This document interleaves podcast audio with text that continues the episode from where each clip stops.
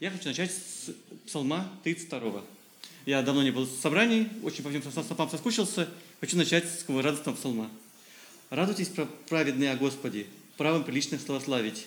Славьте Господа на гуслях, пойте Ему на десятирунной псалтыри, пойте Ему новую песнь, пойте Ему стройно с восклицанием, ибо Слово Господне право, дела Его верны. Он любит правду и суд, милости Господней полна земля. Словом Господа сотворены небеса, духом уст Его все воинство их. Он собрал будто груды морские воды, положил бездны в хранилищах. Да боится Господа вся земля, да трепещут перед Ним все живущие во вселенной. Давайте помолимся. Господь, спасибо, Боже, что мы можем быть в Твоем собрании, Господь. Спасибо, Боже, что так радостно видеть братьев и сестер, Господь, и что Ты дал нам семью, Господь, нашу большую семью, Господь, и поместную церковь, Господь, как вы те, Господь, кому приятно, комфортно, Господь, и классно быть перед очами Твоими, Господь, и прославлять Тебя.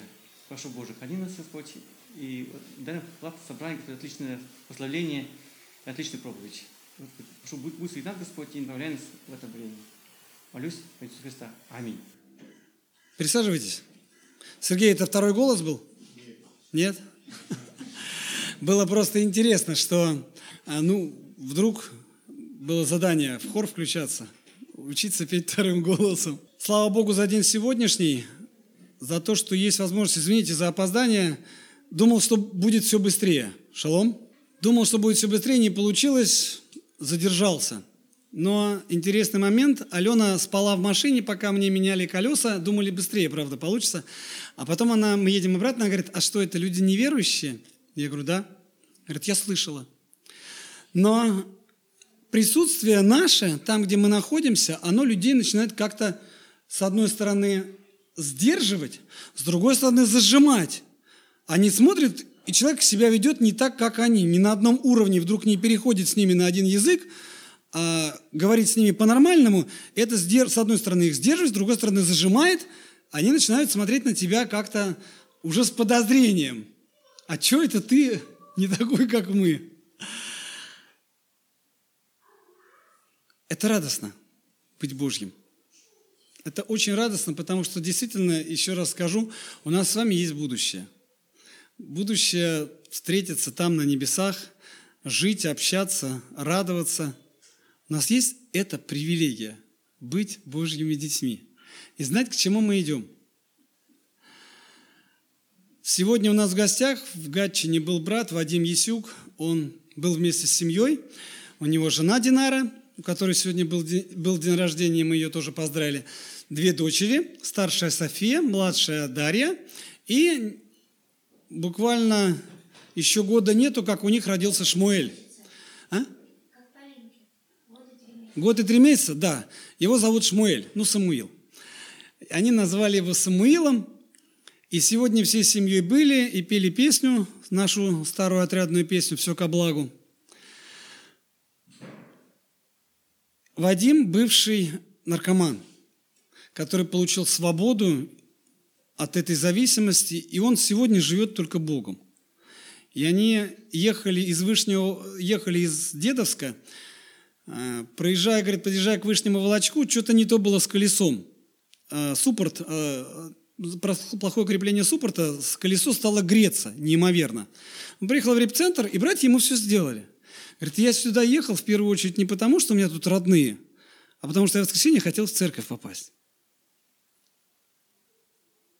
Как часто нами движет желание в первую очередь попасть в церковь, попасть в Дом Божий, услышать что хочет сказать Бог, увидеться с братьями и сестрами.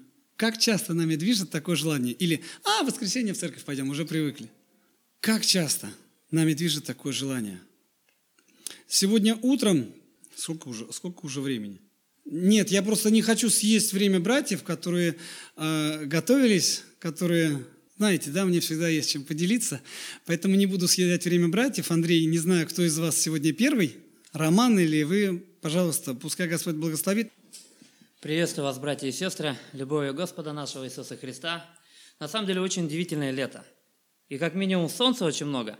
И для России еще было удивительно, что был чемпионат мира. На самом деле он мне действительно запомнился. И даже за неделю до того, как заканчивался чемпионат мира, я подумал, ребята, давайте еще раз соберемся.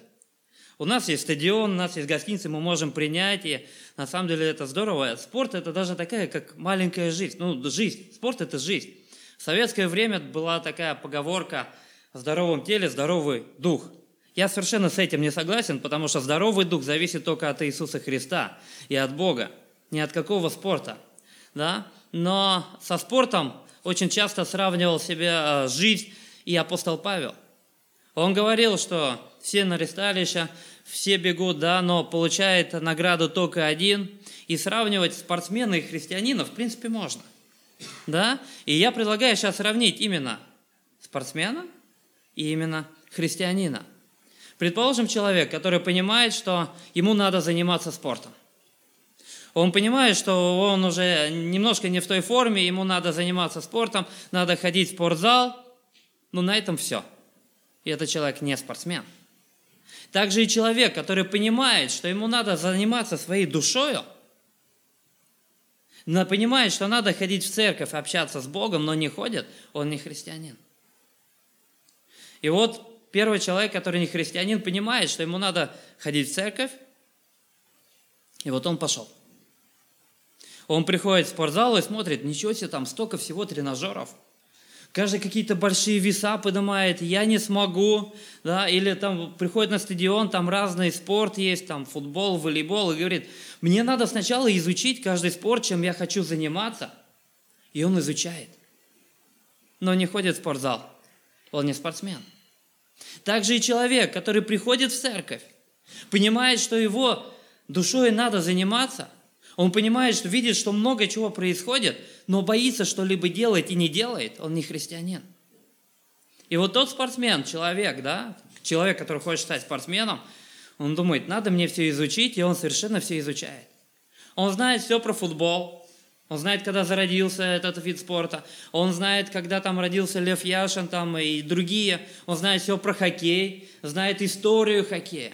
Он знает всех спортсменов, он совершенно знает, разбирается в любом спорте. И если прочитать книжку какую-то новую, которая он еще не читал, там уже будет повторяться, он все знает. Он знает ответ на любой вопрос, но он не занимается спортом. Он не спортсмен. И тот человек, который изучил Библию от А до Я, знает, когда родился Павел или когда пришел Иисус Христос, он знает, где происходила Нагорная проповедь, он знает про Авраама совершенно все. Какой вопрос не задать, он знает, какой плод был, где висел, какое дерево. Он совершенно все про всех знает, но не ходит в церковь и не общается с Богом, он не христианин. И вот человек, который хочет заняться своим телом, он ходит в спорт, зал и занимается. Может быть, он там не все знает, но он трудится. И когда он приходит в спортзал, он просит трудностей побольше. Он хочет много поднимать штангу. Он не хочет поднимать штангу только 10 килограмм, 40, 50, 60, 80. Он говорит, дайте-ка мне трудностей побольше. И тренер будет его нагружать. Сегодня ты 10 поднимаешь, завтра 15. Через неделю ты уже 20 сможешь поднимать. И это человек, который ходит в спортзал, он ищет себе трудности. Он просит у тренера трудности, и он радуется. Он радуется о том, что тренер ему сегодня побольше повесил. И он, ну да, приходится терпеть, но он радуется. И также человек, христианин, он должен понимать, что когда он общается со Христом, когда он общается с Богом, он должен понимать, что Бог будет давать ему трудности для того, чтобы он возрастал. И когда человек будет понимать, что Бог с ним работает, он дает ему трудности, он будет радоваться. Потому что Бог со мной, Бог со мной работает, я могу это пройти. Он трудности будет проходить с радостью. Об этом сегодняшний отрывок, который я хотел вместе с вами прочитать, это Иакова, соборное послание апостола Иакова, первая глава, первые четыре стиха. Соборное послание святого апостола Иакова, первая глава, первые четыре стиха. Иаков – раб Бога и Господа Иисуса Христа, двенадцати коленам, находящимся в рассеянии, радоваться. С великой радостью принимайте, братья мои, когда впадаете в различные искушения, зная, что испытание вашей веры производит терпение. Терпение же должно иметь совершенное действие, чтобы вы были совершенны во всей полноте, без всякого недостатка. Четыре стиха. Первый стих – это вступление ко всему посланию. Это кто пишет, кому он пишет, и самый главный посыл этого послания. Второй, третий, четвертый стих – это уже та тема, о которой мы будем говорить. Первый стих – Иаков, раб Бога и Господа Иисуса Христа. Раб Бога, Господа Иисуса Христа. Что интересно, это послание написано в 60-х годах от Рождества Христова. В то же самое время, когда написано «Деяние». И атмосфера в «Деяниях» очень показана того времени. Это история Савла, который стал потом Павлом. Савол выпросил бумагу, чтобы гнать христиан. И это было только начало гонений. Еще не было глобальных гонений. Еще не было распятий христиан. Но люди были не все положительно на них настроены. И они хотели его, а, начинали изгонения. И также хочу напомнить, что 60-е годы это уже Иисус Христос пришел на эту землю. Он уже прожил жизнь здесь, вместе с учениками. Он уже их воспитал. Да? И он уже был распят, и он уже воскрес. И однажды Иисус Христос сказал ученикам своим, «Я не называю вас рабами, но называю вас друзьями. Вы не рабы мне, потому что вы знаете, для чего я пришел. Он ставит их на, одну, на один уровень. Он говорит, вы друзья мне. Но Иаков пишет здесь, Иаков – раб Бога и Господа Иисуса Христа. Может показаться такое противоречие, то, что Иисус говорит, вы мне друзья, а Иаков противоречит и говорит, нет, мы рабы тебе. Иисус говорит, вы друзья, а Иаков говорит, вы рабы мне. Почему Иаков называет себя рабом? Что это значит? Когда было рабство, каждый раб находился то время, когда он становится свободным. Он и вся его семья. И у него есть выбор. Идти и строить свою жизнь так, как он захочет, со своим умением, со своим знанием, но он свободен. Он не должен выполнять волю хозяина. Либо ты можешь остаться, но уже вечно с хозяином. О чем свидетельствуют и сережки в ухе. Оттуда пошла сережка в ухе, то, что этот человек, который носит сережку, является рабом хозяина. И он ему доверяет. И вот если этот человек, раб, соглашается, то он становится вечным рабом. Тем самым показывая о том, что это хороший хозяин. Потому что он заботится обо мне, он заботится о семье. Я с ним не буду голодать. Да, я буду, уметь дел... я буду делать то, что умею. Но я отдаюсь этому хозяину, и я хочу быть с ним. И когда Иаков пишет, то, что он, Иаков, раб Бога и Господа Иисуса Христа, он показывает о своем а, добром, а, добровольном желании быть с Иисусом Христом. Тем самым он говорит то, что Иисус, ты позаботишься обо мне. Я знаю, я доверяю полностью свою жизнь тебе. Я люблю тебя, я хочу быть с тобой. Причем Иаков – это брат по плоти Иисуса Христа. И он сначала не воспринимал его как господина, как Господа, как Бога. Но сейчас он уже пишет, я раб, я доверяюсь тебе, Иисус. Я хочу быть с тобой. Я люблю тебя, я буду выполнять то, что ты спросишь меня. Одно слово раб, но уже показывает свое отношение Иакова апостола то, что он любит Иисуса Христа, то, что он посвященный человек, то, что он хочет быть с ним. Кому пишет Иаков? 12 коленам. 12 колен Израилев, верующие люди. Он пишет уже верующим людям, которые находятся в рассеянии. То есть они уже находятся не только в Израиле или не только в Иерусалиме. Христианство уже распускается по всему миру. И вот Иаков пишет верующим людям, в то время, когда начинается гонение, в то время, когда у людей так же, как было горе какое-нибудь в жизни, то оно и может происходить. Бог не обещает, что у каждого человека, кто придет, будет машина, дом, дача. Бог не обещает, что будет здоровье. Бог обещает бессмертную жизнь вместе с Ним. И вот Иаков пишет, любящий Бога, да, посвящавший свою жизнь Иисусу Христу, он пишет верующим, которые по всей земле, и он говорит радоваться. А как радоваться? Как радоваться, если, предположим, близкий человек умирает? Близкий, любимый человек. Мама или папа, или, может быть, брат или сестра, а может быть, жена, или, может быть, ребенок. Как радоваться? Как радоваться, если на работе нет успеха или не получается где-то что-то?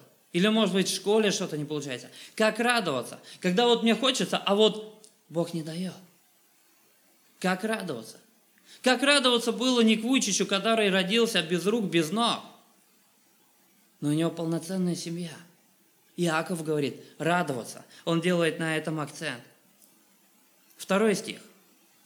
Уже открывается вот эта тема о трудностях, о терпении и о радости, о которых мы хотим, я хочу сегодня с вами поговорить. Второй стих. «С великой радостью принимайте, братья мои, когда впадаете в различные искушения». Он обращается к верующим, как «братья мои». Это одна семья. Он говорит, вы меня, братья, вы такие же, как я. Вы также слышали об Иисусе Христе. Я знаю, что происходят трудности, и поэтому пишу вам это письмо. Я знаю, что вот есть гонения, я понимаю, что у вас есть свои нужды какие-то, свои трудности – но я говорю вам, радуйтесь. Вы такие же, как я, я такой же, как вы. Мы одна семья. И Иаков пишет не просто радоваться, а с великой радостью. С великой радостью. Он не говорит унывайте. Он не говорит ропчите то, что у вас все плохо или у вас что-то не получается. Он говорит принимайте с великой радостью. А что принимать с великой радостью? Когда впадаете в различные искушения. Различные искушения, это может быть как, я не знаю, как поступить. Как вот мне кажется хорошо, но по-человечески, по-плотски. Или может быть как очень трудно, но как просит Иисус Христос. Это искушение. Или может быть искушение это так же, как трудности, заботы. То, что в моей жизни сейчас происходит, и это идет что-то не так – Вроде бы я делаю действительно все правильно. И вроде бы даже, э, как просит Иисус, делаю. Но не получается. Иаков говорит, принимайте с радостью.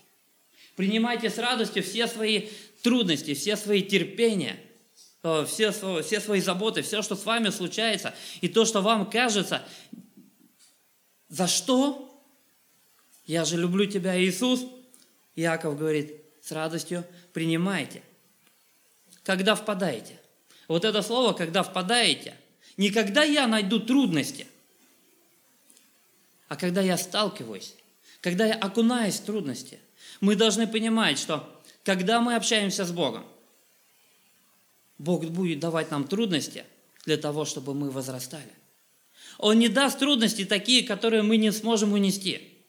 Если у меня есть эта трудность, значит, я смогу пройти этот путь.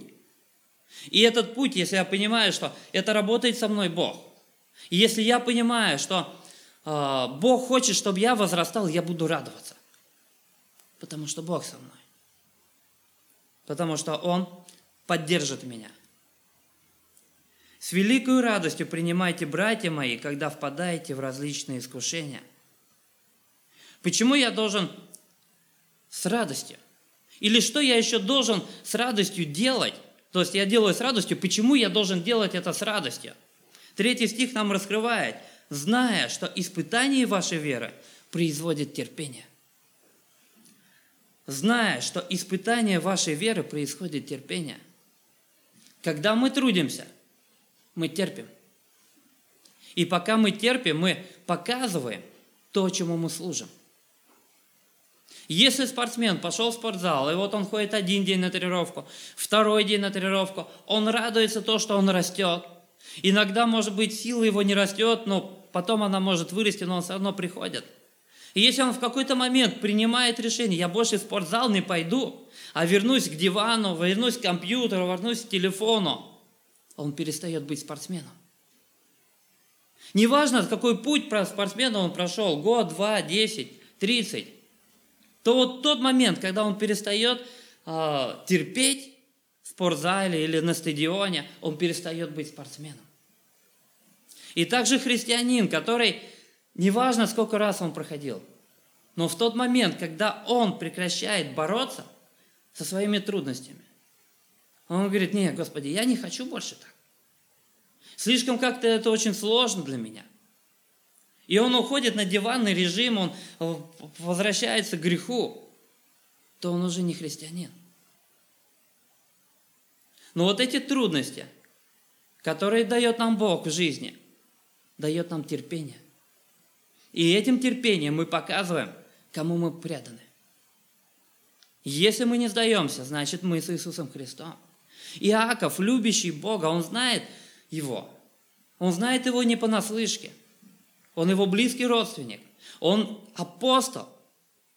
Он добровольно отдающийся Господу пишет братьям, людям, таким же, вот как мы с вами. Если в вашей жизни трудности, это дает вам Бог. Он не говорит, ищите трудности. Бог даст вам трудности, в которых вы будете возрастать и своим терпением показывать, с кем вы. Какое терпение должно быть? Четвертый стих.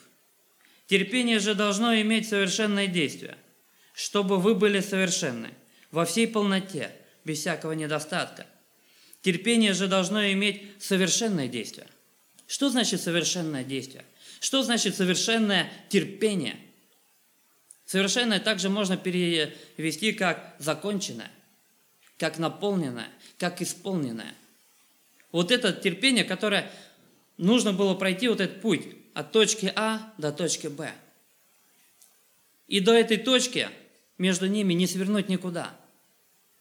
Знаете, я когда-то занимался армрестлингом, это борьба на руках, и у меня был замечательный тренер. И вот он мне однажды сказал, Андрей, вот ты когда будешь бороться, у тебя будет наверняка такой момент, когда будешь бороться и ровно стоять. Ни ты не можешь побороть, ни он тебя побороть. А вот бороться-то надо. И ты в какой-то момент можешь сказать, себе, все, я устал. И ты сдался. Ты проиграл. Ты не дошел до вот этого момента точки победы. Но на самом деле противник думает точно так же.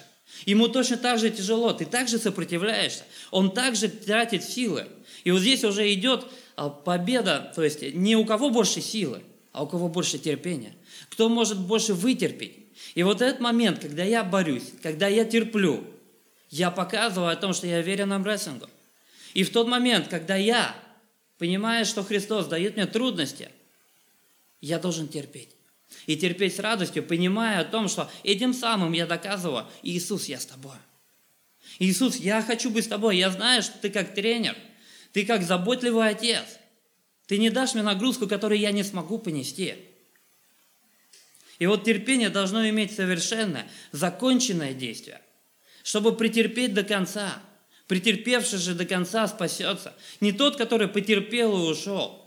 Или, может быть, кто-то много терпел, но чуть-чуть не дошел. Ушел в сторону. Спасется тот, кто терпит до конца. Терпение же должно иметь совершенное, законченное, исполненное, наполненное действие, чтобы вы были совершенны, чтобы вы были закончены. Яков говорит, что если мы претерпеваем до конца, то мы закончены, мы исполнены.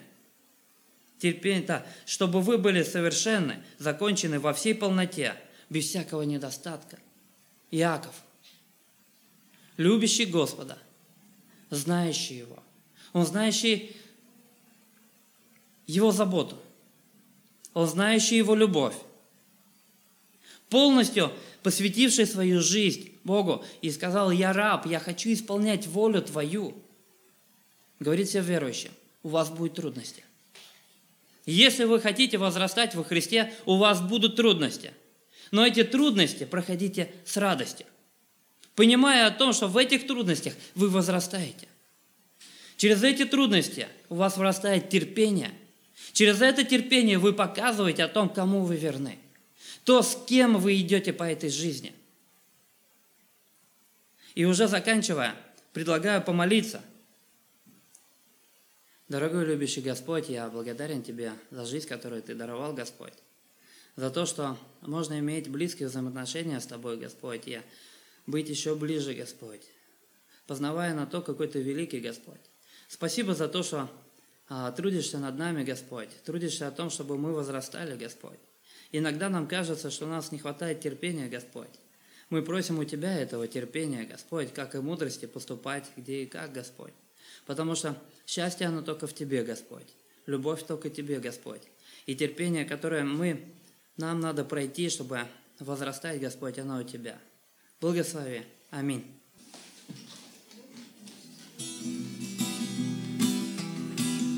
А не там должен быть текст?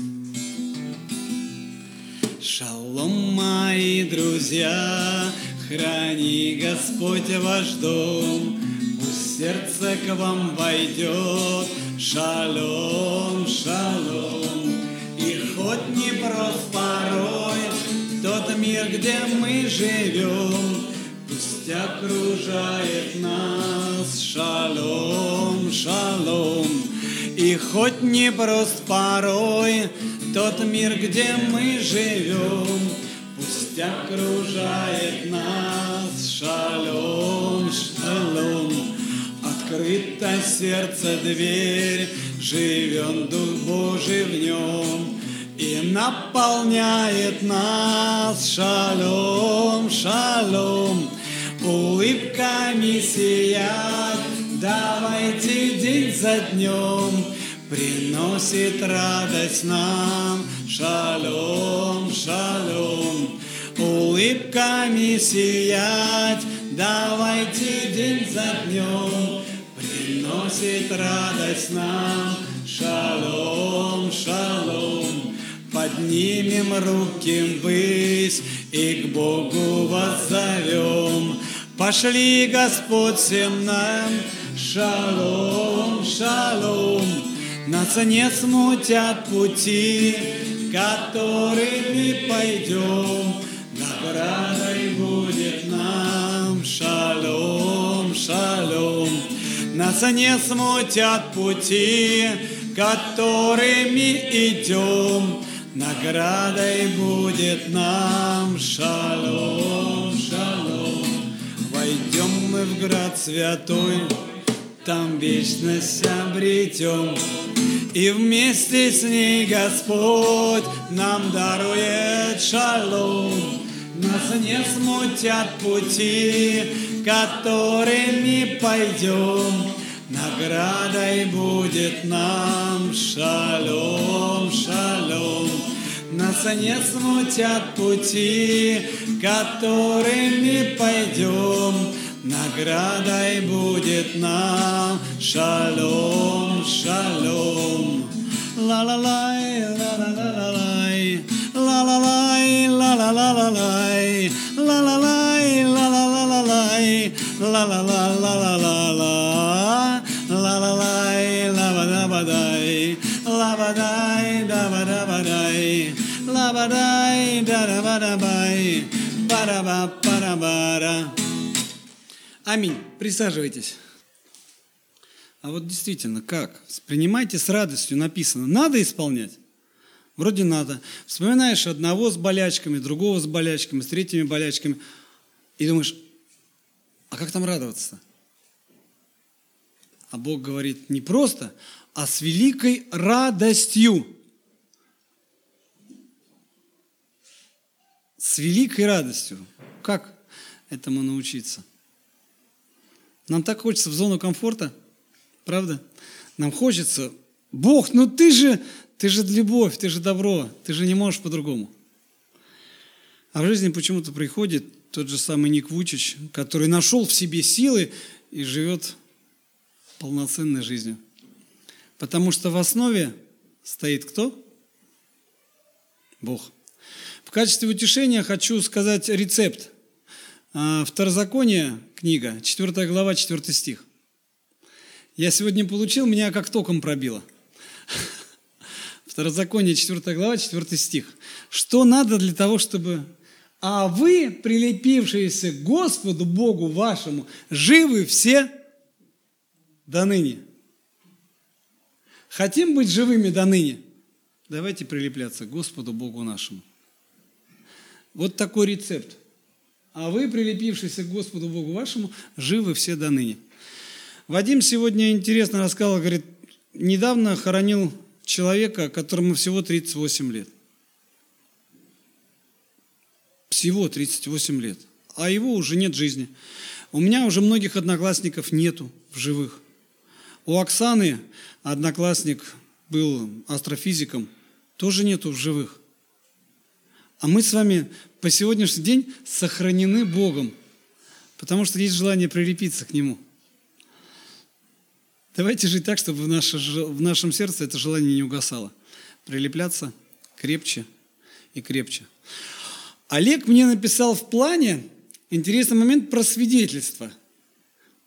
Вот именно сейчас должно быть какое-то свидетельство и сольное пение. А? Да-да? Тогда пожалуйста. Всех приветствую. На самом деле то, что я здесь оказался, это результат, ответ Бога на, на мои молитвы. Я э, пришел к Богу, Бог меня привел на поклонку, и я ходил на Поклонную гору и думаю, ну есть же еще церковь в Петербурге. И как, как мне, Бог, как, как мне увидеть еще? Ну, не ходить же самому, не спрашивать. И так получилось, что э, я попал в э, хорошую группу, группу молодых христиан. И вот сейчас я здесь э, хочу рассказать, э, чем она занимается, эта группа. А мы, Бог так усмотрел, что а, у каждого из нас есть дары, и эти дары мы не должны прятать. Мы должны этими дарами служить. И э, собралась группа, Бог собрал группу ребят, которые поставили маленькую постановочку, маленький спектакль. И с этим спектаклем а, Бог благословляет ездить по домам престарелых и э, рассказывать э, больным, немощным людям – о том, что Бог нас спас, и Он их готов спасти, и Он готов помочь им перенести все те лишения, которые они сейчас несут, и радоваться, научить радоваться их.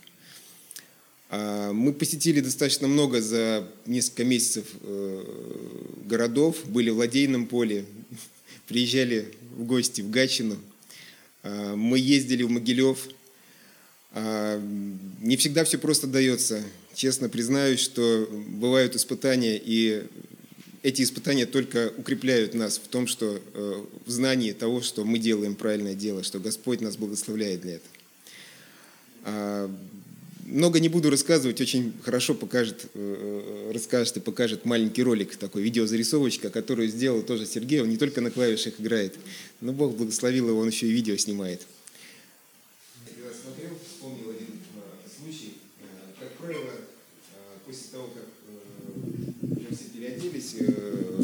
сценические образы. Ну, э, это все происходило после. И ходили, раздавали подарки по, по э, комнатам.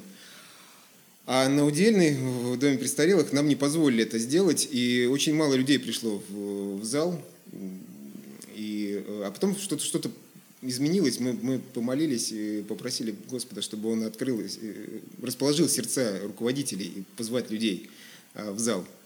И нам в последний момент позволили, сказали, можно пройти и позвать. И люди подтянулись. Э, пожилые люди на колясках, кто-то с э, костылями. И слышу э, один разговор, когда... А, я спрашиваю, почему так получилось? И они говорят, представляете, мы, говорит, в коридоре, а там римляне идут и на спектакль сам. А я говорю, знаете, где-то по другому коридору Иисус идет и тоже зовет. То есть это вот, прямой, прямой образ. И э, все всегда э, благодарят, потому что это глоток живого, э, живого слова, воздуха в этих, в этих домах. Я благодарен Богу, что Он позволяет мне участвовать в этом служении. И есть еще планы, прошу молиться, чтобы Господь нам позволил посетить еще больше домов престарелых, больше домов молитвы. Это маленькое, маленькое Евангелие, но оно должно звучать, мы должны нести его. Слава Богу. Братья и сестры, за этот день, за это служение, пусть каждая душа скажет «Слава Господу». Слава Господу за то, что мы сегодня имеем такую возможность сидеть вот в таком теплом здании, да, сиденья у нас такие красивые, мягкие. И слава Господу за то, что мы имеем сегодня возможность слушать Слово Господне, потому что было время, когда такой возможности не было. Было время, когда люди молились за закрытыми окнами и дверями. Служения шли в тюрьмах и в лагерях. Но сегодня Господь говорит, в Еремее записаны такие слова. Бог говорит, «О земля, земля, земля, слушай Слово Господне, потому что настанет день, когда Его голос прекратится. Но сегодня Господь говорит к нашим сердцам, слава Господу. Вы знаете, живя в этом мире, я думаю, то, что каждый из нас, мы с вами нечто собираем. Мы с вами собираем определенные какие-то сокровища. Кто-то собирает материальные сокровища, это деньги, одежда, кто-то собирает машины, марки, монеты, кто-то собирает также душевные какие-то сокровища, это а, сфера наших отношений – Э, в церкви, мы с кем-то общаемся на работе, э, в институте, с друзьями. И кто-то собирает также духовные сокровища. Это те сокровища, которые ожидают нас на небесах. И вы знаете, когда человек потихоньку собирает, то в определенный момент э, у него время, у него включается один момент. Мне же нужно вот все это сохранить, что я насобирал, да? Мне же нужно все это сохранить, и удержать.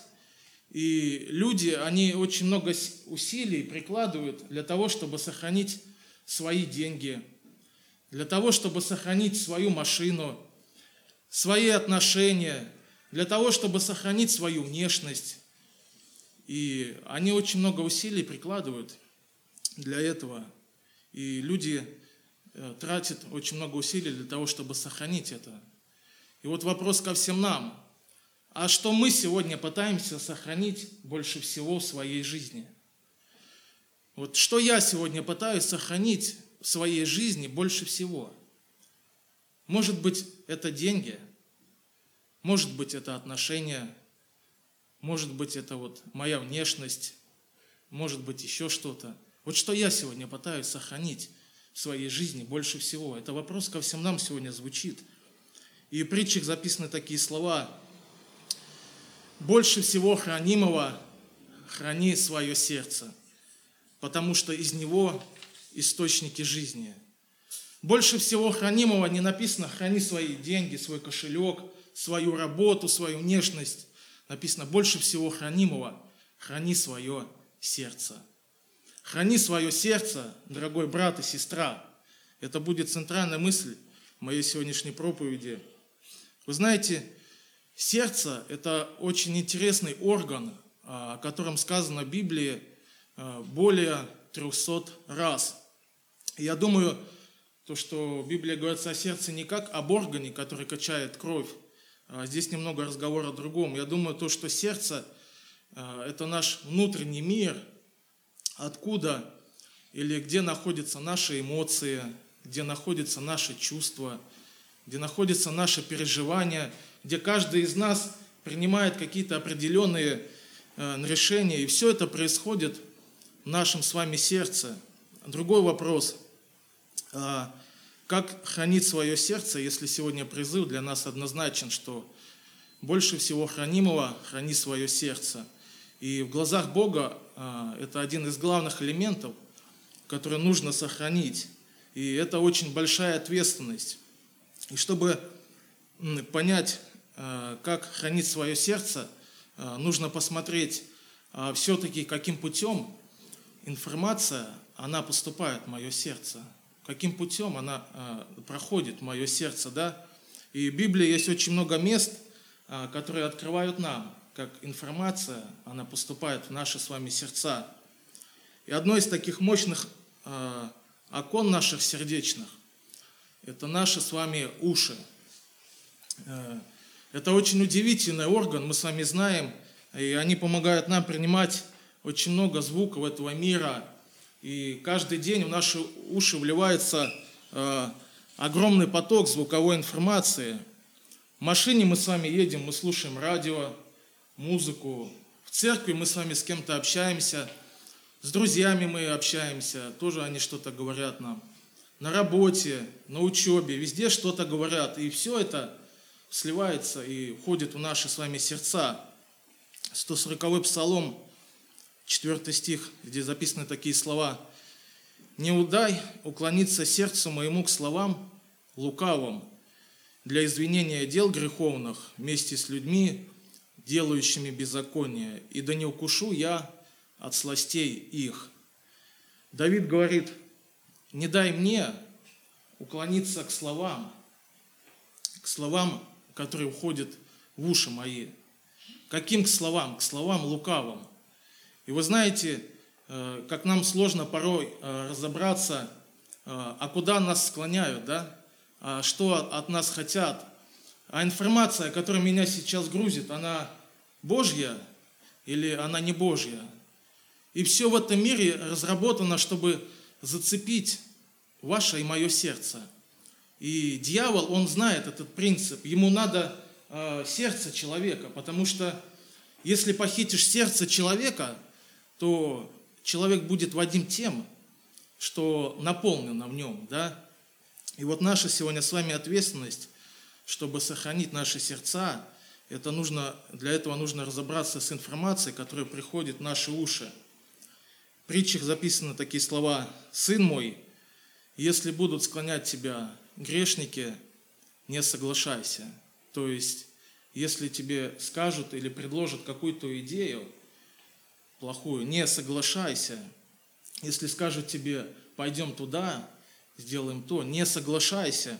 И как надо быть сегодня внимательным, как это важно, чтобы я позволил какой-то информации осесть в моем сердце, а какой-то информации не позволил – и вот наши уши, знаете, это как радиоприемник, э, который нужно настроить на нужную волну.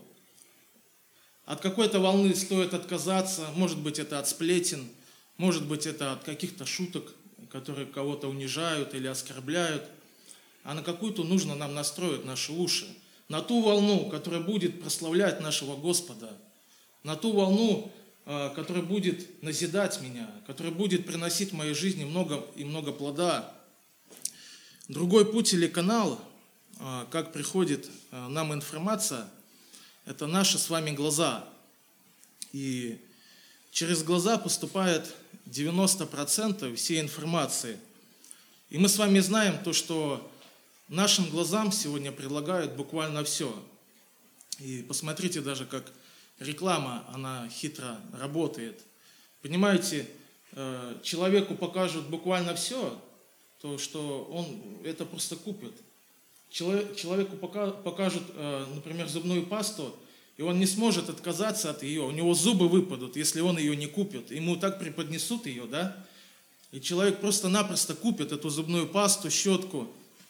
И мы, христиане, должны понимать, что вот наше сердце, оно должно быть много для чего закрыто. Оно должно быть просто вот хранимо от этих вещей, чтобы угодить нашему Господу. Вот расскажу пример из своей жизни. Вот недавно он произошел. А, как-то я возвращался с работы, и я увидел одну вещь, и, которую захотел купить. И я прекрасно в сердце понимал, то, что эта вещь, она мне не нужна, она только э, разрушит отношения мои с Господом. И внутри я понимал, но то, что я увидел, мне захотелось. И мне не, хвати, э, не хватало определенной суммы, где-то тысяч пять. Думаю, до зарплаты я не дотерплю. Да, надо ее вот сейчас и все. И вот знаете, я ходил, ходил, ходил и не мог нигде деньги найти, вот а, определенную сумму. На следующий день я иду в христианский магазин с тысячей рублями э, за книгой. Выбираю книгу где-то рублей за 230. То есть продавец э, мне дает эту книгу и сдачу такой, отчитывает сотнями. И вместо сотни там была пятитысячная купюра. И как вы думаете, вот, какое было состояние мое на тот момент – когда он отчитывал, конечно же, я все это видел. И эти деньги я даже взял. И я вот так держу и думаю, взять или не взять. То есть, если я сейчас возьму, я смогу то купить то, что я хотел. И я думаю, нет, мои отношения с Господом, они важнее, важнее этой вещи. И я ему возвратил и говорю, если бы я не был христианин, я бы взял. Так как я верю в Иисуса Христа, Господь для меня Господь, и я вот поэтому вам отдаю. Слава Господу. Э, Другой пример э, – это пример Давида. Э, Второе царствие, 11 глава, с 1 по 4 стих.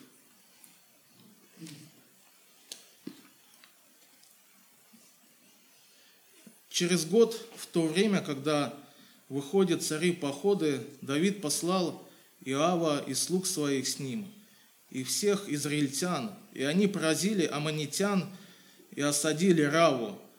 Давид же оставался в Иерусалиме. Однажды под вечер Давид, встав с постели, прогуливался на кровле царского дома и увидел с кровли купающуюся женщину, а та женщина была очень красива. И послал Давид разведать, кто эта женщина. И сказали ему, это Версавия, дочь Елиама, жена Урии Хитиянина. Давид послал слуг взять ее, и она пришла к нему, и он спал с нею. Когда же она очистилась от нечистоты своей, возвратилась в дом свой. Мы с вами видим то, что Давид, он прогуливался по кровле, и рядом купалась вот Версавия, да, и он всего лишь увидел. Он увидел, и это вошло в его сердце. И вот из-за из, из его глаз, то, что вот он увидел, через глаза, это вошло в его сердце и осело внутри, в сердце. И Давид, он согрешает. И дальше мы видим э, последствия этого греха. Давид расплачивается за свой грех э, цепочкой тяжких происшествий в собственной семье. Сначала умирает первенец от Версавии, затем Аамон, он бесчестит сестру Фомарь, потом Авесолом мстит за связь и убивает Аамона, и поднимает мятеж против своего отца, и Давиду приходится оставить свой престол, престол и скрывается от Весолома. И потом Авесолом, он погибает, и все это вот из-за этого греха, то, что Давид сделал. И все из-за того, то, что Давид увидел, и это вошло в его сердце. И дальше он сделал какие-то действия. Знаете, мы сегодня можем красиво петь, классно проповедовать, складно так молиться псалмами, но Господу это все, это все не нужно, если, если наше сердце, оно сегодня не в порядке. Если в нашем сердце есть сегодня грех, обида, неблагодарность Господу, это всего не надо. В Матфея записаны такие слова. Итак, если ты принесешь дар твой к жертвеннику, и там вспомнишь, что брат твой имеет что-нибудь против тебя, оставь там дар твой перед жертвенником и пойди прежде примирись с братом твоим, и, когда при, э, приди, и тогда приди и принеси дар твой. Перед тем, как идти на служение или еще что-то делать для Господа, нужно проверить свое сердце, нужно навести порядок, нужно вот наладить эти отношения с Господом, чтобы они вот были, и чтобы сердце оно было в порядке. Кто-то, может, скажет, вот а зачем мне хранить э, мое сердце? Да? Ведь это так нелегко в действительности. Нужно придется, а, мне нужно будет отказаться от многих сайтов, например, да, от многих программ, от многого общения, там, может быть, от каких-то друзей, потому что они шутят не так, как надо, да, или еще что-то. Ведь это так нелегко, ну, в действительности. Очень трудно хранить свое сердце. Но в Библии записаны такие слова. Блаженные чистые сердцем – ибо они Бога узрят. Здесь не написано блаженные грязные или наполовину чистые. Здесь написано блаженные чистые сердцем, или ибо они Бога узрят. И вот если я сегодня хочу видеть Господа в своей жизни, если я хочу слышать Его голос, ощутя, ощущать Его присутствие в своей жизни – то мое сердце, оно должно быть в порядке, оно должно быть чистым. И вот если я сегодня не вижу его, если я его сегодня не слышу, или не ощущаю его в своей жизни, в своей семье, Мне нужно взглянуть на свое сердце, в порядке ли оно или нет. И вот что делать, если сердце, оно не в порядке, если вот оно охладело, если в сердце моем э, неблагодарность к людям, Господу, если в сердце моем есть грех, обида, что мне делать? И Библия нам дает выход из этой ситуации. Когда Давид согрешил, мы все знаем то, что к нему пришел потом пророк, обличил его. И в конце, в итоге, то есть Давид, он признал то, что он сделал. И вот свою исповедь, он, э, она записана, эта исповедь в 50-м псалме. И там есть такие стихи. «Сердце чистое сотвори во мне, Боже, и дух правый обнови внутри меня. Сердце чистое сотвори во мне, Боже. Знаете, никакие деньги не смогут очистить наши сердца. Никакие люди не смогут очистить наши сердца. Служение. Это может только сделать наш Господь. Потому что только Он умирал за наши грехи. Только Его святая кровь была пролита за наши с вами грехи. И только она способна сегодня очистить от всякого греха.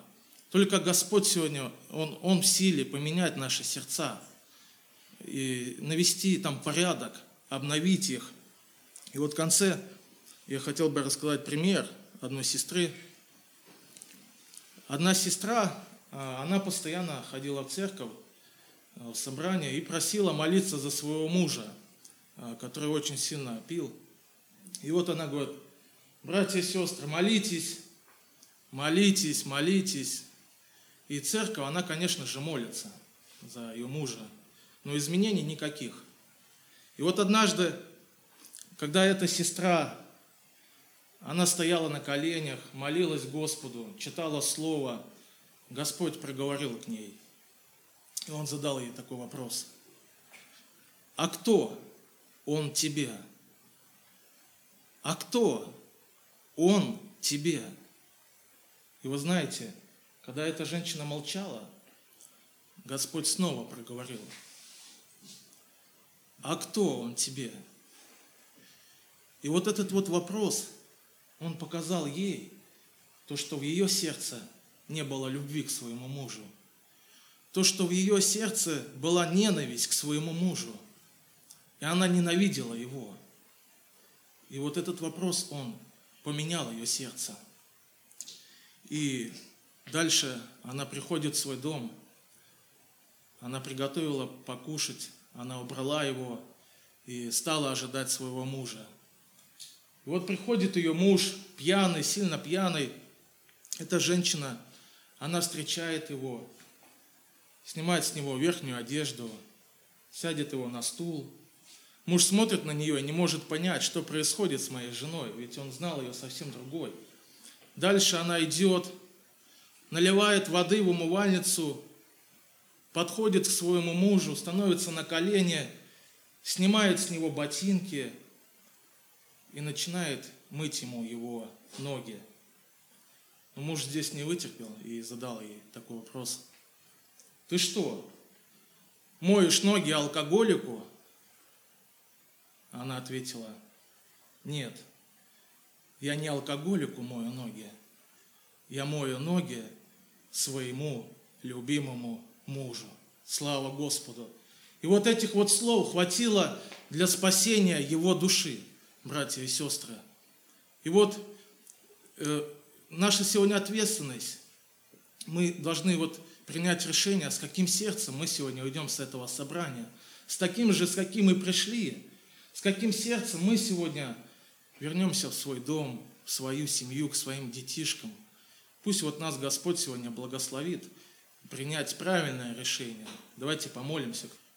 Отец наш Небесный, мы благодарим Тебя, Господь, за этот день, за эту погоду, Господь, за то, что мы можем вот так вот свободно собираться, Господь, молиться, иметь общение с Тобой, Боже, прославлять Тебя, Господь. Ты видишь наши сердца, Ты видишь Боже, сердце каждого, в каком оно состоянии находится, Боже, где, что, Боже, в нашем сердце есть, может быть, боль, Господь, Ты исцели Обнови наши сердца, Господь, очисти их от всякого греха, если он есть, Господь, в сердце, мой любящий Бог. Помоги нам хранить, Боже, себя от этого мира, Боже, Боже, Господь. Благослови наших также родных, чтобы мы несли свет Твой, чтобы мы несли, Боже, Твою любовь, и чтобы они, глядя на нас, видели Тебя, Господь, и могли сказать, в действительности Бог есть любовь. Отец наш Небесный, благослови нас на остаток этого дня, прибудь с нами там, где мы будем находиться. Аминь.